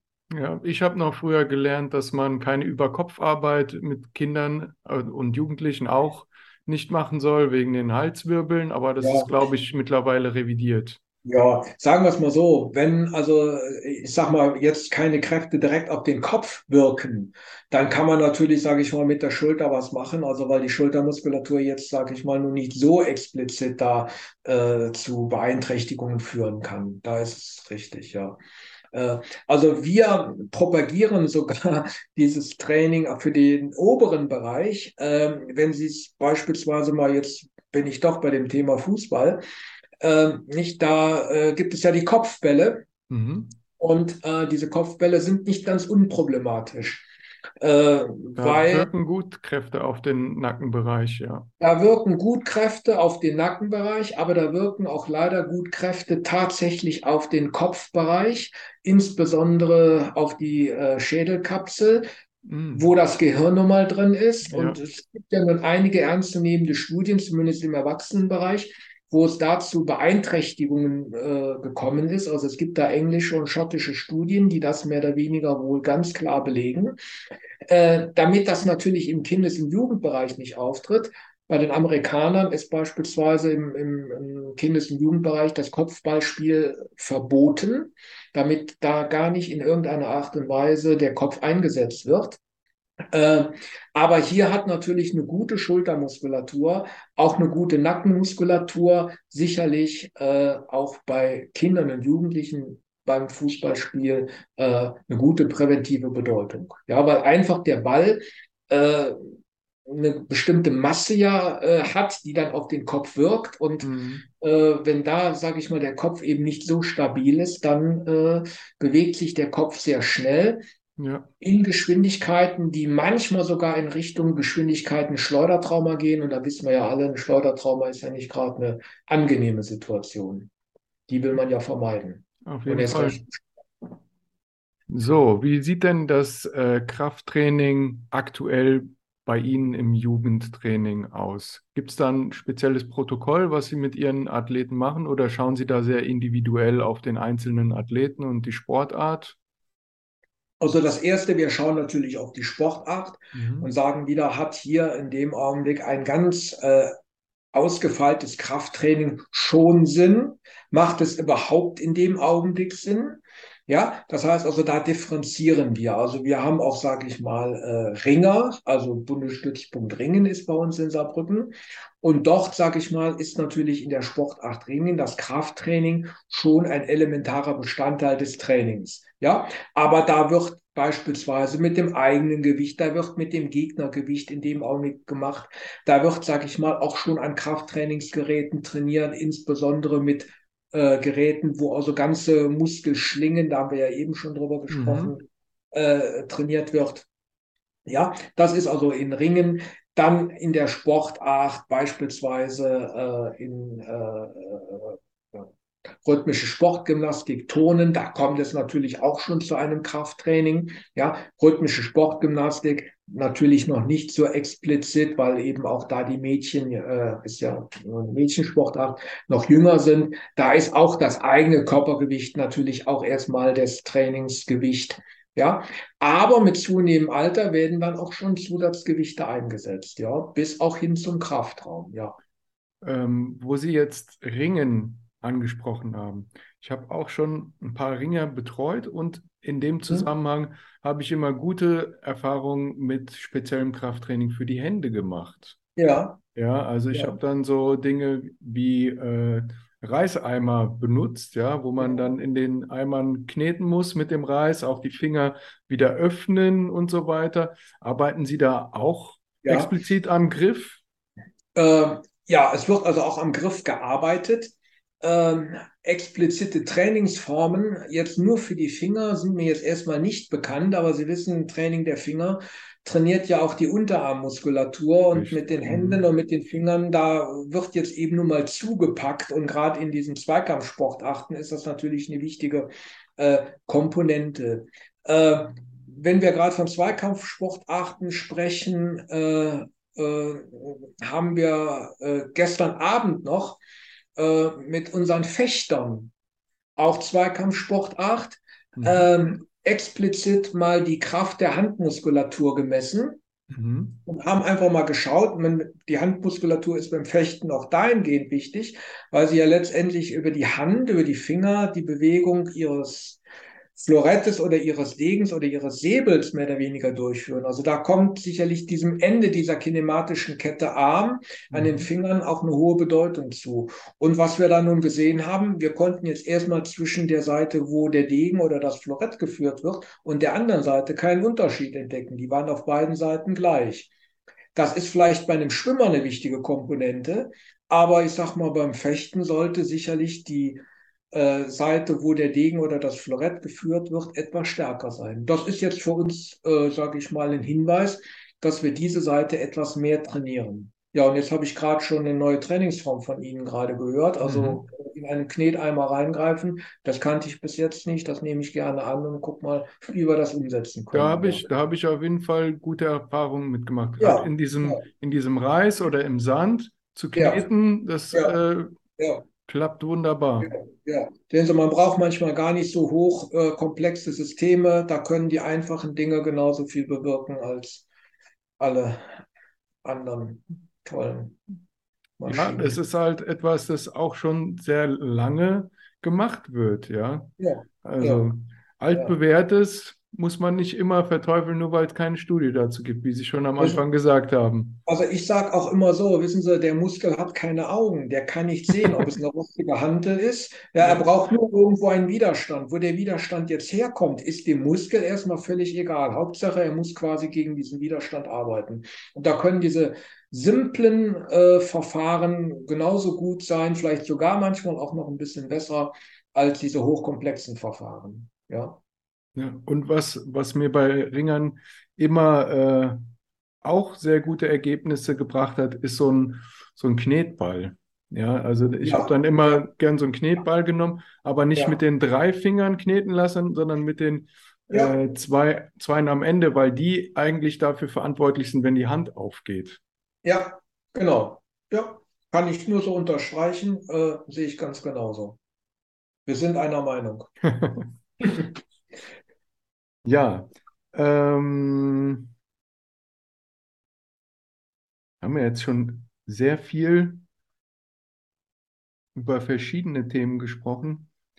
Aber eine Sache, mein Podcast heißt ja auch Athletiktraining Podcast und ähm, jeder definiert den Athletiktrainer so ein bisschen anders. Ja, was sind die Aufgaben eines Athletiktrainers? Manche haben da so ein halben Reha-Trainer, eigentlich nur unter Athletiktrainer im Kopf. Ähm, andere, in Amerika zum Beispiel ist das der Performance Coach, ja. ja. Ähm, wobei die Performance eigentlich das ist, was am Ende beim Athleten rauskommt. Und da würde ich doch den Mannschaftstrainer auch noch mit reinnehmen, der da äh, auf jeden Fall einen großen Anteil an der Performance hat, ja. Und da nicht nur der Athletiktrainer der Performance Coach ist. Ja. Ähm, für mein Verständnis als Athletiktrainer sehe ich das immer so, dass ich dafür da bin, dass die ähm, konditionellen Bereiche, die er im normalen Mannschaftstraining nicht trainieren kann, dass ich dafür da bin. So würde ich das Ganze verstehen, den Bereich des Athletiktrainers. Klar, wenn ich nach Verletzungen wiederkomme, bin ich auch ein Stück weit dafür da, um den Mann wieder fit zu machen oder die Frau. Ja, aber im normalen Alltag wäre meine Definition davon, dass ich quasi die konditionellen Einflussfaktoren, je nachdem, wie er es braucht, verbessere. Also das Trainingsgeschäft, ich nenne es jetzt mal Geschäft, äh, in Anführungsstrichen, ist ja, sage ich mal, äh, auch in den letzten Jahren äh, sehr differenziert äh, ja, worden. Das heißt also, für viele unterschiedliche Bereiche gibt es jetzt spezifische Trainer, nicht, die Fußballer haben irgendwann mal angefangen, dann hatten sie plötzlich einen Torwachtrainer. Äh, das ist alles weiter differenziert worden. Man hat jetzt einen Athletiktrainer, man hat einen Reha-Training, man hat einen Mental-Trainer, man hat einen äh, Head Coach, man hat in dem Augenblick einen Assistant Coach. Ähm, das ist auch nicht nur eine Sache im Spitzensport. Also ich kenne das auch noch aus äh, unter oder aus, aus, aus, aus, von, von Mannschaften, die jetzt nicht gerade in der obersten Bundesliga spielen. Also das ist heute eben sehr differenziert äh, worden. Und eben einer dieser Trainer ist eben jetzt dieser Athletiktrainer. Und Sie haben es selber eben gerade gesagt, nicht? Er hat irgendwas mit Kondition zu tun, er hat was mit Athletik zu tun. Da muss man jetzt auch wieder schauen, Athletik, nun, was ist das? Sicherlich sind es irgendwo so die motorischen Hauptbeanspruchungsformen. Er hat sich darauf spezialisiert, ja.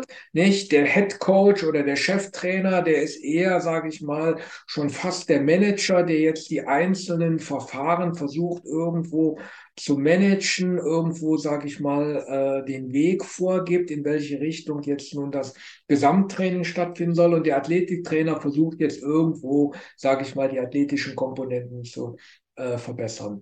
Jetzt ist natürlich der Übergang, sage ich mal, auch zwischen Reha und Prävention und Athletik immer fließend. Ja, das Absolut, heißt also, ja aus meiner täglichen Erfahrung weiß ich natürlich, wenn ich eine Kraftdiagnostik mache, fallen immer irgendwelche Befunde an. Jetzt natürlich keine pathologischen erstmal. Wer viel testet, einfach, findet viel. Ja, hm. auch. Also fahren Sie mal mit einem neuen Auto in die Werkstatt und sagen, da klappert irgendwas. Da werden Sie sich wundern, was da alles schon dran kaputt sein könnte. Ja. ja, also klar, man findet dann viel. Es muss natürlich auch nur Sinn machen.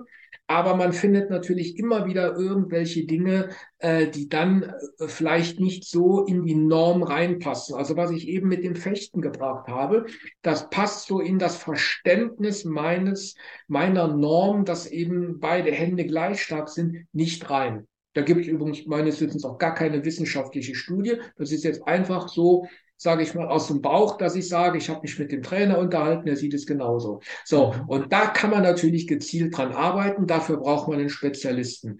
Nicht? Und auch die Möglichkeiten von Gerätschaften, die man einsetzt heute im Training. Ja, also Sie können über Vibrationsplatten äh, Kräfte beeinflussen, Sie können über Elektromyostimulationstraining, EMS-Training Kräfte positiv beeinflussen. Nicht? Da brauchen Sie heute schon einen Spezialisten, der sich mit diesen Verfahren da irgendwo auskennt. Also was ich eben sagte, die rostige Handelscheibe, die ist natürlich dann heute draußen. Also dafür brauchen Sie den Spezialisten und das ist eben der Athletiktrainer. Und so von meinem Verständnis hat er, sage ich mal, dieses ganze Portfolio Prävention, Athletik und Rehabilitation quasi drauf. Also mhm. das macht so den Athletiktrainer aus. Ja? Ja, würde ich, könnte ich auch mitgehen, auf jeden Fall, ja. Ja, ähm, wobei man jetzt wieder sagen muss, also jetzt ich, spreche ich gerade mal so ein bisschen pro domo. An den Olympiastützpunkten wird jetzt gerade die Diskussion geführt, äh, ob es sinnvoll ist, einen Athletiktrainer äh, als festen Bestandteil der Olympiastützpunkte für seine Sportler anzubieten. Äh, das hat alles eine finanzielle Komponente. Also da gibt es eine Sicher. Arbeitsgruppe, mhm. die sich auf der Ebene Deutscher Olympischer Sportbund, Bundesinnenministerium, Bundesinnenministerium, weil darüber die Finanzierung der Olympiastützpunkte als auch eben da der Personalstellen läuft, nicht Gedanken macht, wie jetzt so ein Athletiktrainer äh, vielleicht äh, an den Olympiastützpunkten äh, installiert werden soll. Aber das hat wieder auch mit Geld zu tun. Sie müssen da in dem Augenblick Stellen schaffen und äh, das ist eben die Frage, auch wann das passieren wird. Wir haben in Saarbrücken einen Athletiktrainer, der das eben von mir aufgezeigte Portfolio an Möglichkeiten wunderbar abdeckt. Und da haben wir sehr gute Erfahrungen. Die Sportler haben sehr gute Erfahrungen damit. Ja, der hat auch zum Beispiel in der Corona-Krise, in der Corona-Problematik, in, in, in, in, Corona-Lockdown äh, das Ganze auch online gemacht. Ja, mhm. also das äh, macht auch ein Athletiktrainer. Dann. Also man muss nicht immer direkt auch live dabei sein. Das kann man auch bis in die Hotelzimmer auf irgendwelchen Weltmeisterschaften übertragen. Dann wird eben nach dem Athletiktrainer da trainiert. Das einzige Problem, was ich dann immer für mich selbst habe, wenn ich dann ähm, als Athletiktrainer Mannschaften betreue. Mhm. Deshalb mache ich das auch nicht, dass ich ganze Mannschaften betreue, weil es dann sehr schwierig ist, auf den Einzelnen einzugehen. Also ja. da gibt es dann ähm, einige, die sind überlastet, andere sind unterlastet und dann habe ich, mh, hm, weiß ich nicht, wie viele, die ich genau treffe mit meinem Training. Ja, und ähm, wenn ich auf den einzelnen Athleten oder in Kleingruppen zumindest äh, das Training durchführen kann, dann habe ich eine viel bessere Trefferquote, ja, dass das Training wirklich äh, für diese Athleten auch adäquat ist. Völlig richtig.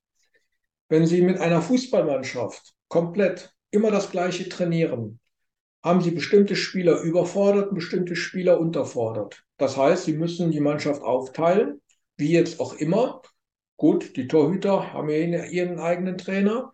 Aber bestimmte Spieler müssen mehr sprinten, andere Spieler müssen in dem Augenblick mehr laufen. Das heißt also, der Athletiktrainer muss da differenzieren. Genau, So, dann ist das wieder eine Zeitfrage.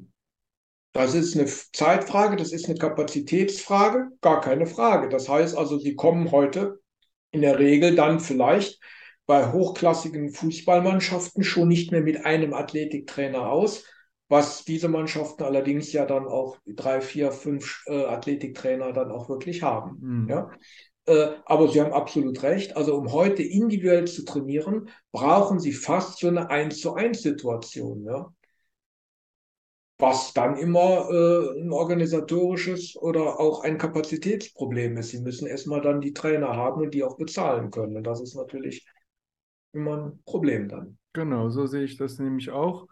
Und ähm, ja, dadurch, dass ich das eher so definiere, dass man dem Athleten das gibt, was er im normalen Training nicht bekommen kann, dann möchte ich ihm auch ein Training anbieten, das wirklich auf ihn zugeschnitten ist und nicht noch mit äh, zehn anderen irgendwie so halbherzig das Ganze trifft. Ja, ja. Also wenn man mit allen gleich trainiert, dann werden sich manche mehr, andere weniger verbessern. Ja, aber ich sag mal, es ist eben keine individuelle Leistungsentwicklung. Ja. Und die wollen wir ja, und die brauchen wir ja im Sport. Letztendlich ist der Sport ja auch erstmal für sich alleine da. Ja. Genau, und im Leistungssport umso mehr, ja, weil da geht es dann um wenige Prozent, die man da noch rausholt, wenn man sich schon an einem sehr hohen Niveau bewegt. Und da kommt es dann auch drauf an, wirklich an diesen kleinen Schrauben noch richtig zu drehen. Absolut. Im Breitensport, da habe ich natürlich eine höhere Entwicklungsmöglichkeit, ja. Da ist es vielleicht nicht ganz so wichtig, da wirklich präzise zu arbeiten. Aber im Hochleistungssport denke ich definitiv. Es gab mal eine Statistik, ich weiß nicht, ob ich sie richtig wiedergebe, aber da wurde mal geschaut, in welchem äh, Korridor in der Sportart Schwimmen die Medaillen vergeben wurden. Und man hat in dem Augenblick die, Sieger, die Siegerzeit genommen und hat prozentual ausgerechnet, bis zu welchem Prozentrang Medaillen vergeben wurden. Das heißt, da hatten sie zwei Prozent. Das heißt, wenn sie drei Prozent langsamer geschwommen sind, dann hatten sie schon keine Medaille mehr gehabt. Das heißt also, wir reden jetzt definitiv hier über zwei Prozent Leistungsverbesserung. Also wir reden hier nicht über 20 Prozent wie vielleicht im Breitensport, ja. Ja. Äh, und dieser kleine Faktor, zwei Prozent, da müssen Sie erstmal ran. Was sind das für Stellschrauben, um hier von zwei Prozent auf ein Prozent mehr oder weniger die Leistung noch zu verbessern? Ja, und dann ist eben dieses intelligente Training ja wichtig. Ich kann ja unseren Triathleten nicht sagen, die in der Woche 22 Stunden trainieren, trainiert ihr ruhig doch mal äh, drei Stunden mehr, da werdet ihr schon besser. Nee, Genau. werden sie nicht. Die werden wahrscheinlich eher noch schlechter. Das heißt also, hier ist es da wirklich die Kunst zu schauen, wo kann man noch in dem Augenblick optimieren. Und optimieren kann manchmal kurioserweise auch weniger Training sein. Da wären wir nämlich bei dem Bereich der Regeneration. Recht, Also ja. besser, besser regeneriert, hat dann vielleicht noch einen höheren Trainings-Output, äh, als wenn Sie in dem Augen, äh, Augenblick, sage ich mal, jetzt mehr trainieren. Weniger ist mehr Ja, im Spitzensport. absolut. Also Ja. äh, ich könnte es äh, sofort so, wie Sie es gesagt haben, unterschreiben. Es gibt da so einen Satz, der da heißt, der Gewinner, der hat nicht besser trainiert, der Gewinner hat besser regeneriert. Und da sehen wir eigentlich schon die Bedeutung auch der Regeneration. Also nicht nur eben das Athletiktraining, sondern auch das, was danach kommt. Ja. Ist nochmal ein ganz anderes Thema. Wie regeneriere ich auf einen Reiz? Ja, Reiz setzen. Ja, das wissen wir mittlerweile, wie wir das machen. Da können wir plyometrisches Training machen, da können wir HIT-Training machen, da haben wir ganz viele Verfahren. Aber wie regeneriere ich denn auf diese einzelnen Verfahren?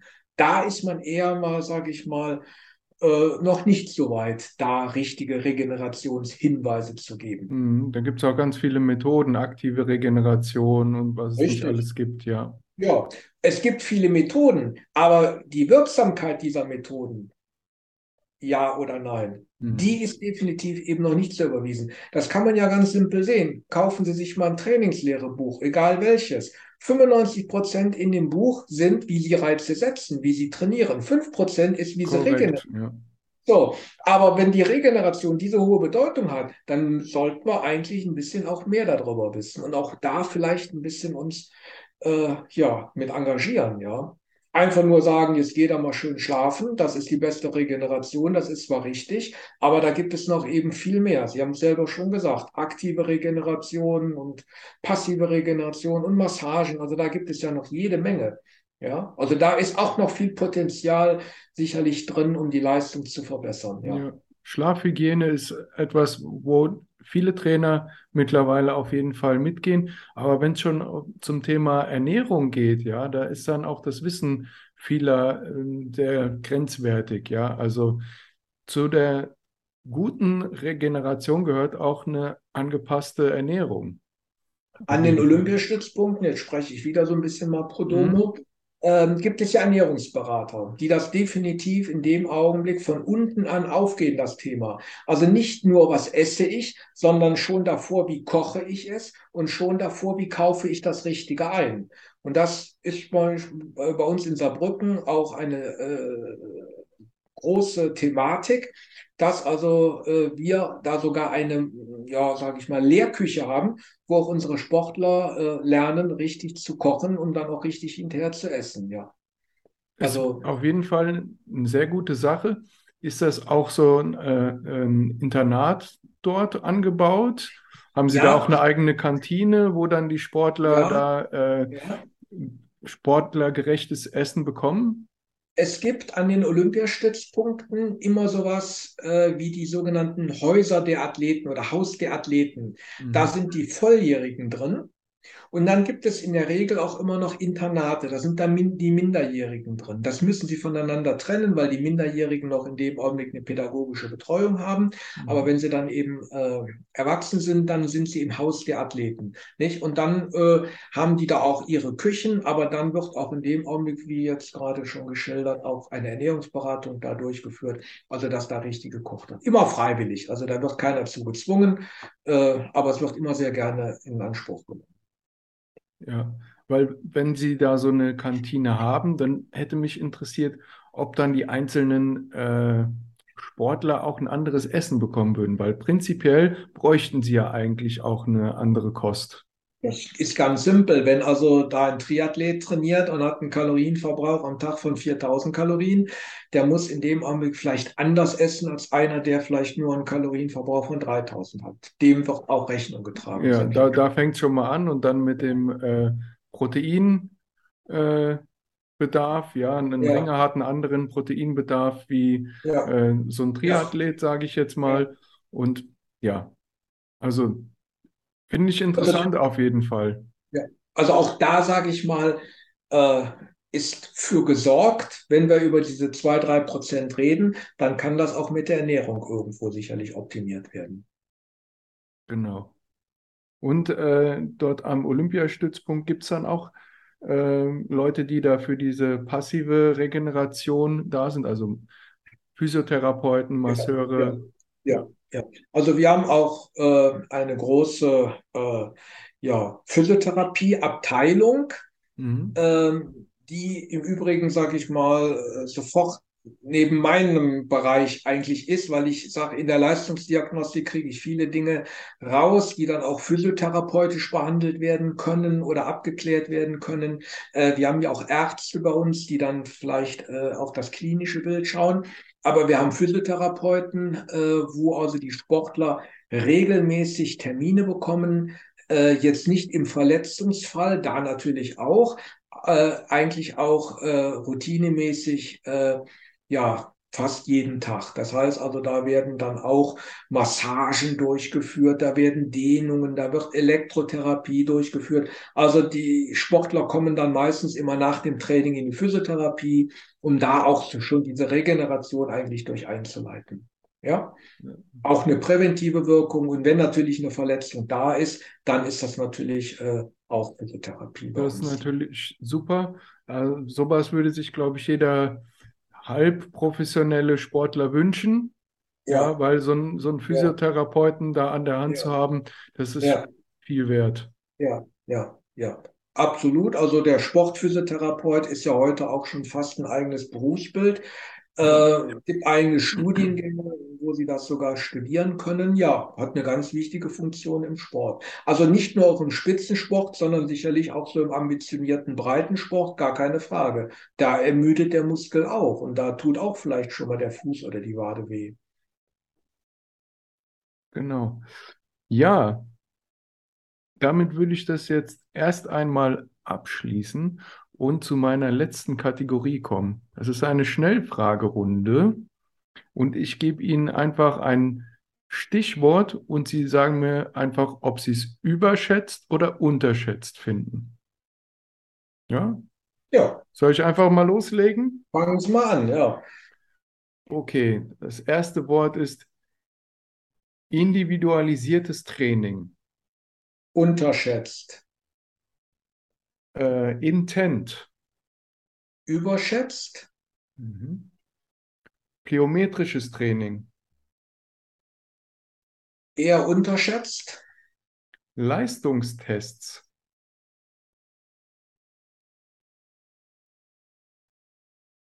überschätzt.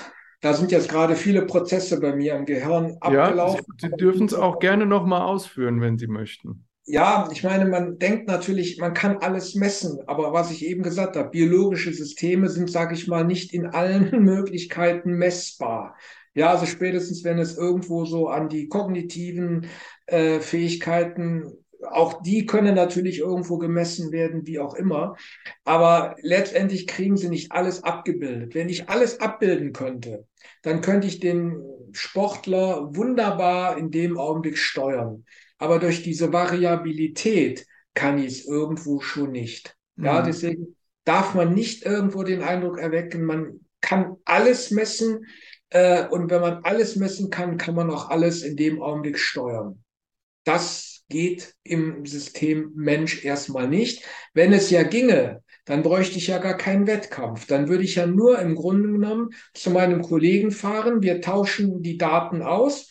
Entweder habe ich gewonnen oder mein Kollege hat gewonnen, ohne dass ein Sportler sich bewegt hat.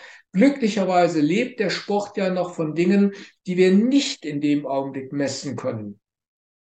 Ja, Da, das ist etwas, das, da da fällt, fallen mir sofort die US-amerikanischen Sportler ein. In Amerika ist es ja fast schon unter den Trainern ein Volkssport geworden, Testbatterien durchzuführen. Es gibt ja die Combines in allen möglichen Varianten. Und die Leute, die in den Combines sehr gute Leistungen erbringen, sind nicht in der Liga die Top-Spieler. Also Ja, nicht immer. Es gibt natürlich ja, Ausnahmen, aber eine Sprintleistung, eine Sprungleistung und so weiter, die da in so einem Combine getestet wird, die ist nicht eins zu eins ja. korrelierend mit einer guten Leistung auf dem Feld. Und da haben wir ja genau das Problem. Ich kann ja sagen, wir können wunderbar messen, aber die anderen laufen schneller. Ja, dann nützt mir meine Messung ehrlich gesagt ja auch nicht viel. Ja, also ich kann wahrscheinlich nicht alles abbilden. Ich muss auch vielleicht nicht alles abbilden. Nämlich das ist, glaube ich, noch das Eigentümliche des Sportes, dass es da immer noch, sage ich mal, Dinge gibt, die ich in dem Augenblick erstmal nicht in den Griff kriege. In anderen Bereichen meines Lebens sollte ich die in den Griff kriegen. In der Medizin, gar keine Frage. In der Technik, gar keine Frage.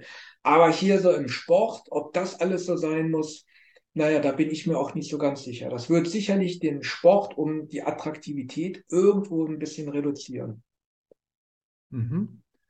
Ich mache mal weiter. Gerne. Frühe Spezialisierung. Die wird eher überschätzt. Also das Kuriose bei der ganzen Geschichte, es gibt viele Junioren-Weltmeister, die aber nachher im Seniorenbereich eigentlich gar keine Rolle mehr gespielt haben. Mhm. Also die waren schon sehr früh spezialisiert, die waren auch schon sehr früh sehr gut. Warum auch immer, weil sie Talent hatten. Man kann auch wieder fragen, was heißt denn überhaupt Talent? Das Ja, ist das nächste, ja. Das ist das nächste. Äh, und dann waren sie irgendwann mal Weltmeister, aber den Sprung dann im Grunde genommen in den Erwachsenenbereich, der ist nie gelungen und da hat man von denen eigentlich keine Höchstleistungen mehr bekommen. Also deswegen sage ich mal, ist das vielleicht manchmal ein bisschen überbewertet. Mhm. Und Krafttraining im Jugendalter ist das letzte. Ja, ich würde fast auch schon fast sagen, überbewertet. Mhm man kann zwar schon trainieren, aber das wird auch nicht ein Leben lang halten. Vielleicht ändert es etwas zur Einstellung des Sportes, ein lebenslanges Sporttreiben, was ja wünschenswert ist. Ja, ja das ist gar keine Frage. Das kann ich natürlich äh, direkt unterstreichen. Aber wenn Sie im, im Kindes- und Jugendalter schon sehr viel Krafttraining gemacht haben, muss das noch lange nicht heißen, dass Sie im Erwachsenenalter keine Probleme mehr irgendwo am Bewegungsapparat vielleicht diesbezüglich bekommen. Okay, und die letzte Frage, die ich noch habe, weil Sie vorhin bei Intent gesagt haben, der ist überbewertet. Das hätte ich gerne noch gewusst, weshalb. Sie äh, äh, verstehen jetzt, also, dass wir nur kurz das Gleiche verstehen. Sie verstehen unter Intent also quasi die Ausrichtung der Inhalte auf ein spezielles Ziel. Oder was ist für Sie? Ach so, ein Intent hatte ich ähm, im Kopf quasi, äh, dass man bei einer Wiederholung äh, mit dem maximalen Intent in diese Wiederholung geht. Also maximal, äh, ja, wie, wie drücke ich das auf Deutsch aus? Maximale, maximalem Willen, maximal schnell zum Beispiel eine Bewegung ausführt. Ach so, meinen Sie das? Dann ist es eher unterbewertet. Also ich wüsste jetzt nicht, es gibt ja bestimmte Übungen, da müssen sie mit einem bestimmten, mit, mit, mit einer bestimmten Intensität, sage ich mal, reingehen, mit einer bestimmten Geschwindigkeit Richtig. reingehen. Ja, äh, aber es gibt, sage ich mal, auch Bewegungen, also insbesondere, wenn wir eben über den Rumpf gesprochen haben. Mhm. Da, sage ich mal, sind wir eher so äh, im Slow-Motion-Bereich. Also da sollten die Übungen eher langsamer ausgeführt werden, weil wir es erstmal hier so mit Kraftausdauer-Dingen zu tun haben, als jetzt mit irgendwelchen explosiven Schnellkraftansätzen, mhm. äh, die vielleicht in Extremitäten. Also man könnte das ja sogar noch aufteilen. Den Rumpf würde ich etwas anders sehen wollen als die Extremitäten. Ja, weil Intent ist, ist immer ein, ein Begriff, der zum Beispiel bei so Boxjumps auftaucht. Ja. ja. wenn ich da eine gewisse Höhe erreichen will, ja. muss ich mit maximalem Intent reingehen, weil ich sonst nicht auf diese Höhe von okay. der, von der ja. Box komme. Okay. Oder wenn ich äh, ein Sprinttraining mache, dann muss ich auch mit, bei jedem Sprint maximal mit maximalem Intent äh, maximal schnell sprinten, weil sonst werde ich nicht schneller. Ja.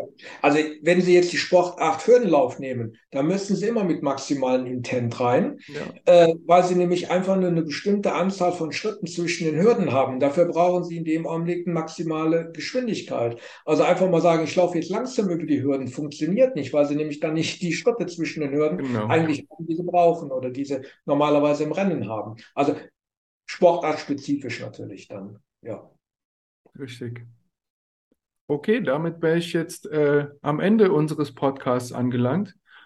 Ich bedanke mich recht herzlich. Wir haben unglaublichen Breitschlag an äh, Dingen hier besprochen, aber ich denke, für euch da draußen, da war richtig viel dabei, wo man viel lernen konnte äh, von Professor Felder und äh, besten Dank dafür. Und es hat mir viel Spaß gemacht, dieses Gespräch und ähm, ja, freue mich auf die kommende Studie auf jeden Fall, die hoffentlich bald rauskommen wird. Und ja, vielen Dank dafür. Ja, ich bedanke mich auch. Hat mir auch total viel Freude gemacht, dieses lockere Gespräch. Da überdenkt man ja auch nochmal bestimmte Dinge, die man selber gesagt hat. Äh, ja, war eine sehr nette Veranstaltung. Dankeschön. Okay, und ihr da draußen, ähm, wenn euch diese Folge gefallen hat, gerne liken, sharen, kommentieren und lasst mir doch gerne ein Abonnement da, da würde ich mich sehr freuen. Bis dahin, bis zum nächsten Mal. Auf Wiederhören.